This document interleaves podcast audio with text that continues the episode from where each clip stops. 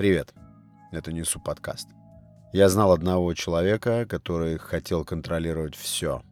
Который хотел контролировать всех вокруг себя, которому нужно было сунуть свое жало всюду, быть в курсе всего и прилагать все усилия, возможные и невозможные, к тому, чтобы ни одно обстоятельство, ни одна деталь не ускользнула от его взора или от его контроля.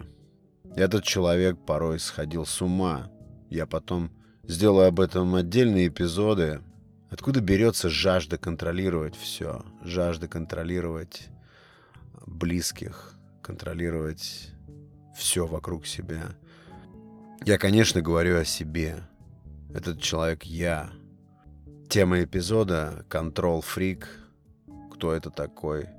Как это зарождается в человеке? Откуда такая потребность держать всех вокруг в щупальцах своего контроля?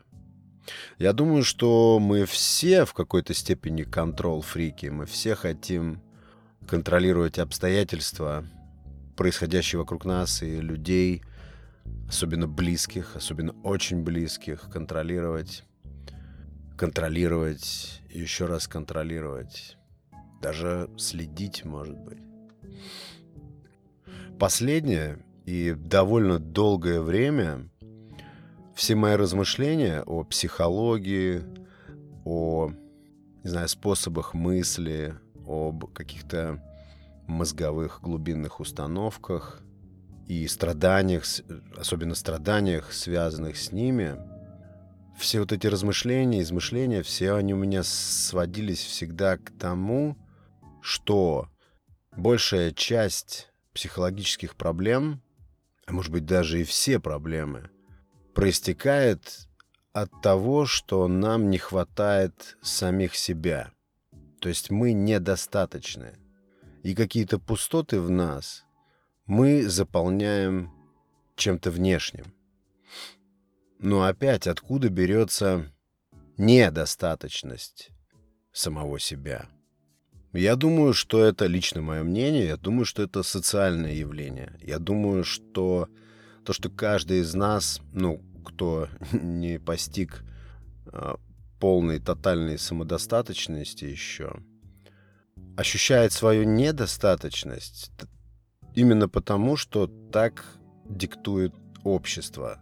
Это навязывается обществом извне, каким-то неизмеримым количеством факторов.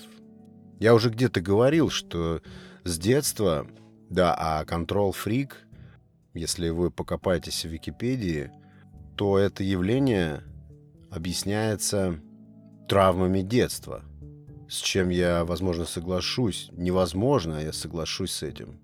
И вот эта недостаточность, не самодостаточность, она внушается нам социумом. Я не знаю откуда, но я в этом абсолютно убежден.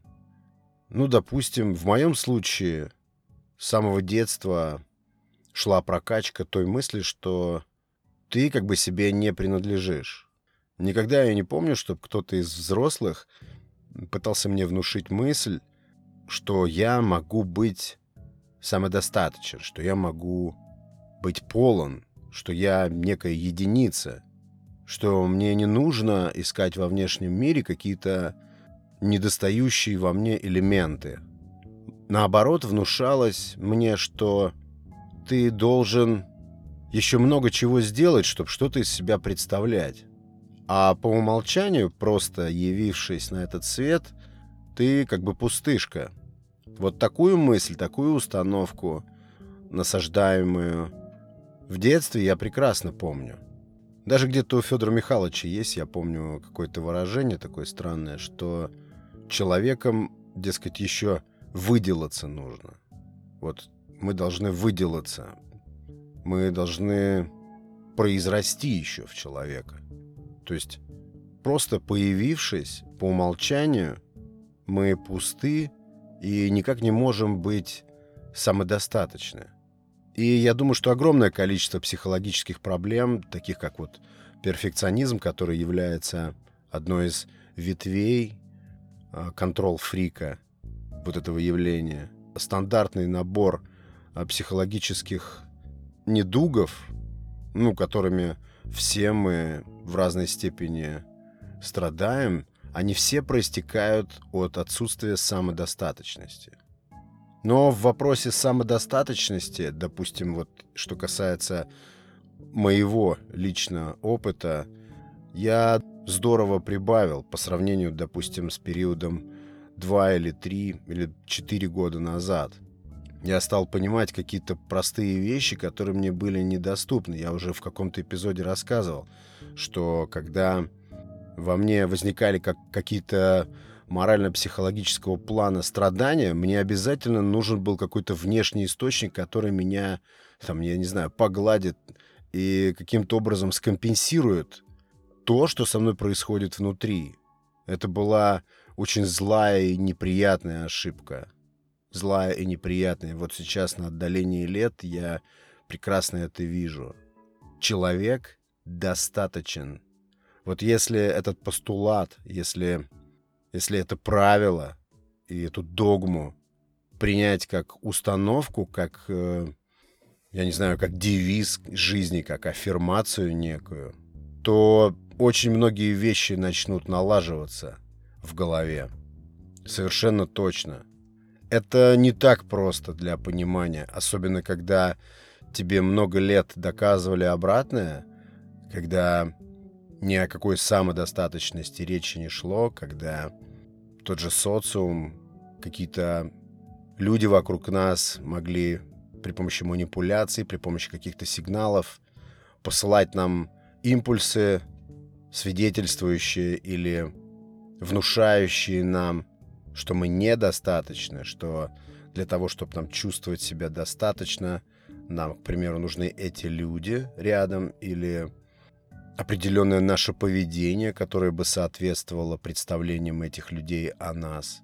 И тогда, только тогда, при этих условиях мы можем чувствовать некую достаточность. Это все полный бред.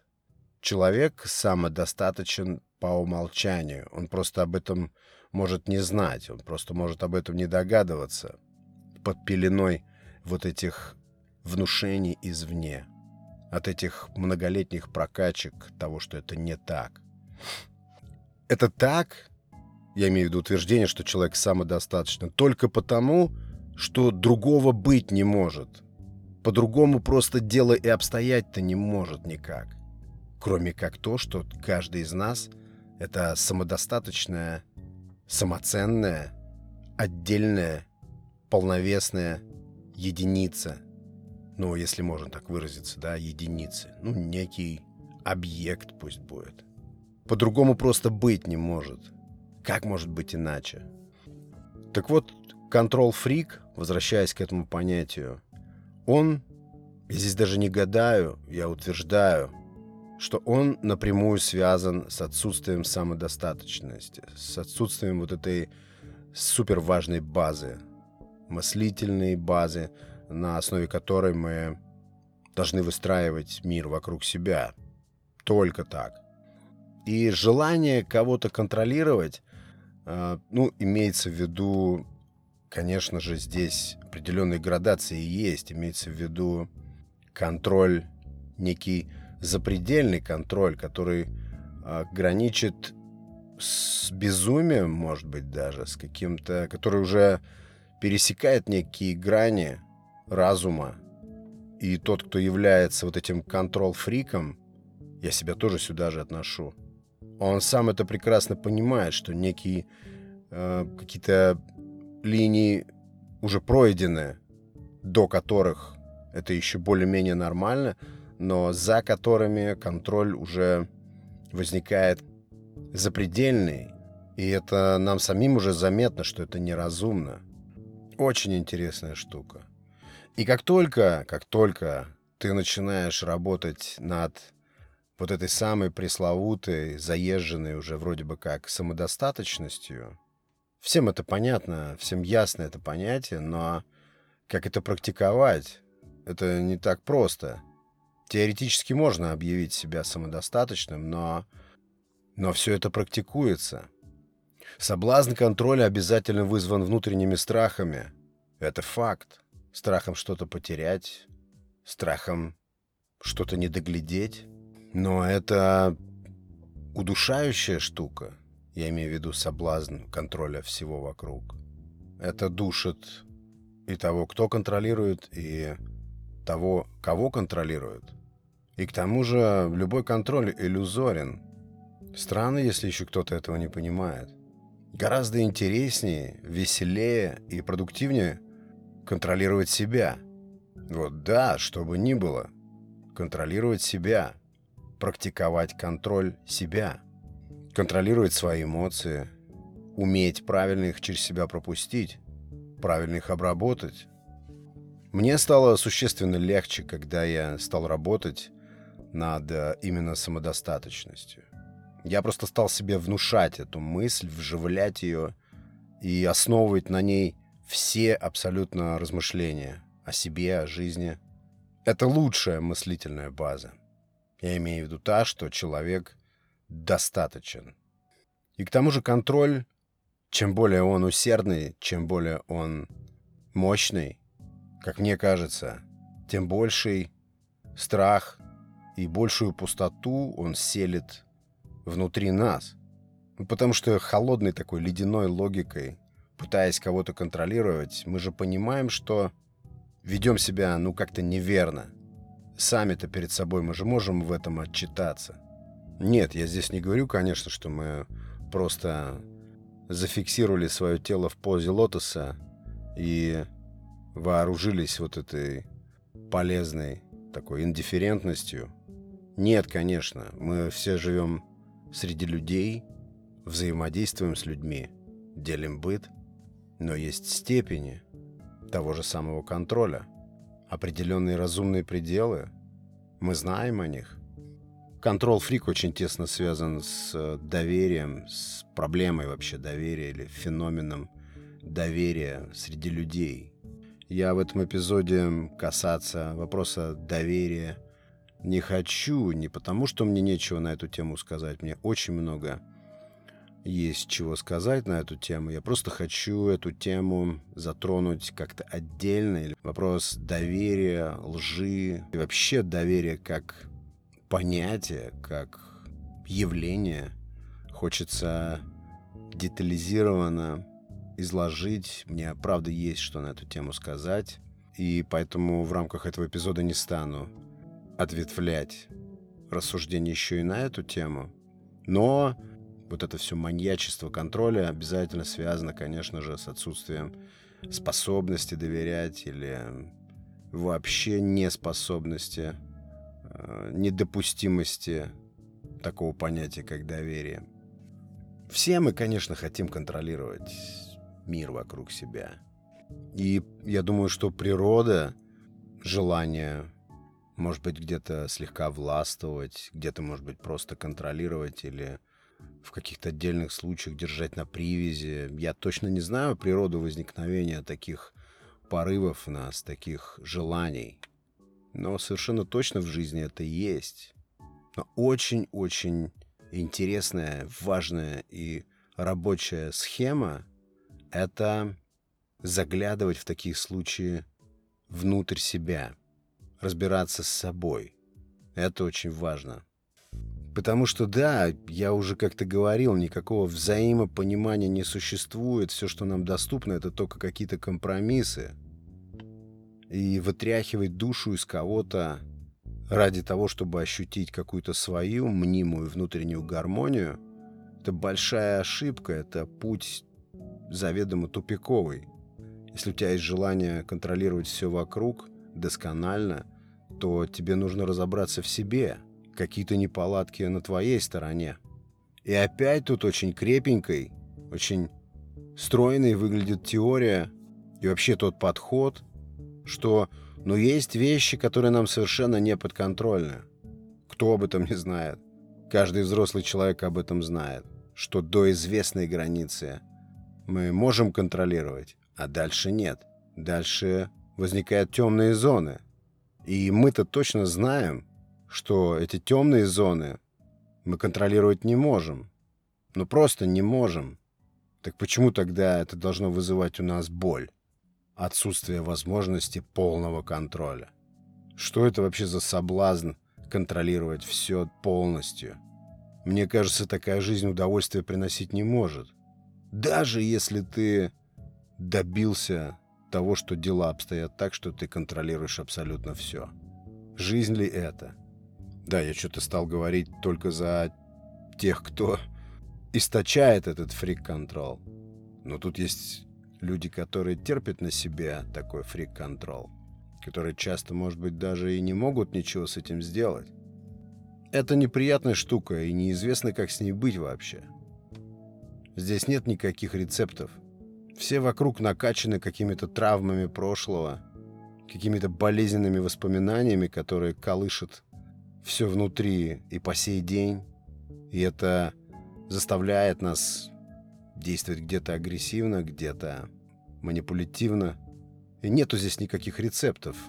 Я же говорю, все, что нам остается, это воспитание себя в духе самодостаточности. Вот опять на передний план выходит эгоизм. И он здесь тоже важен, потому что на каких-то участках самодостаточность — это эквивалент эгоизма, и наоборот. Это спасительный здравый эгоизм. Я не знаю, мне кажется, что развитие в себе здравой самодостаточности и такого здравого спортивного эгоизма — это решение многих психологических, психопатических проблем. И это развивается, это практикуется. Я говорю еще раз только потому, что иначе быть не может. Вот ты, вот твое тело, вот твой образ мысли, твой стиль мышления, и все. Ты отделен от других.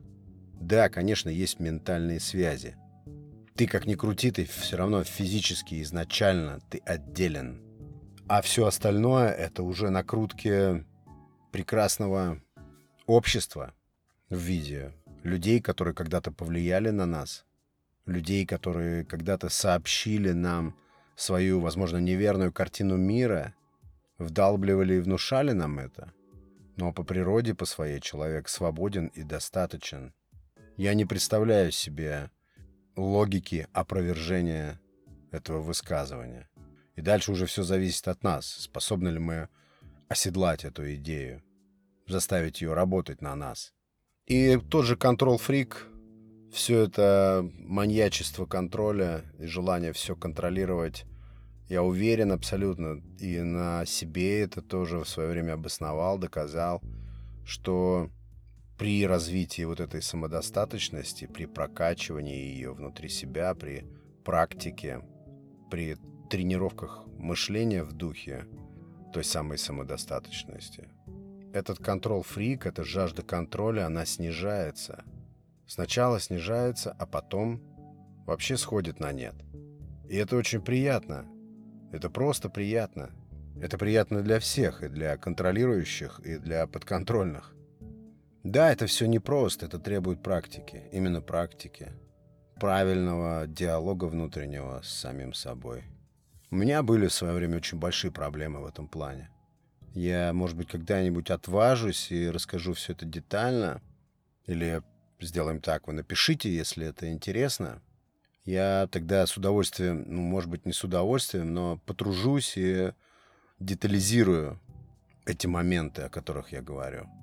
У меня были большие проблемы, связанные с вот этим понятием контрол-фрик. И выйдя из этого мрачного темного леса, я сейчас понимаю, что причины были абсолютно точно во мне. И вообще это отличная практика спрашивать себя. Я думаю, что это, ну так, ответственно, это честно. Ошибки нужно искать в своих настройках. Менять эти настройки. Взламывать, если нужно. И тогда меняется взгляд. Вот это самый интересный момент, когда ты практикуешь какую-то манеру поведения или практикуешь пытаешься вживить какое-то отношение определенное к вопросу, например, ослабить тот же самый контроль, просто и оставить его, за ненадобностью, за бесполезностью, за иллюзорностью, то это дает потом хорошие плоды. Это не происходит на шестой или седьмой раз, это происходит, возможно, на 115 раз. Но это спасительная практика. спрашивать себя, смотреть внутрь себя и менять свое отношение к вещам, которые тебе не подконтрольны реально. Да, я забыл как-то сказать вначале, что, наверное, я больше говорю о, об отношениях в какой-то партнерской связке. Да, именно об этом говорю. Хотя контрол-фрик, само это понятие, оно многогранное. Это касается не только партнерской связки, это может касаться всего что угодно. Просто повышенный или параноидальный контроль за всем вокруг. Боязнь что-то упустить, страх чего-то упустить, не доконтролировать. Страх того, что что-то пойдет не так, если ты ослабишь этот контроль. Это все бред, это все происходит в голове. Происходит в голове и регулируется тоже в голове, на твоей стороне. Так что большинство каких-то головных проблем, особенно во взаимоотношении с окружающими, сводится к работе с самим собой. Это очевидно, все это знают, все это понимают, сложно лишь это практиковать, сложно в это поверить и начать опираться на это и двигаться вперед, основываясь на этой простой формуле. Но иногда мне кажется, что только она и работает. Эта формула, которая звучит, что все в тебе. Спасибо большое, друзья, за прослушивание эпизода. Спасибо за внимание, что дослушали. Большое спасибо всем, кто к подкасту присоединился. Здесь бывает что-то интересное.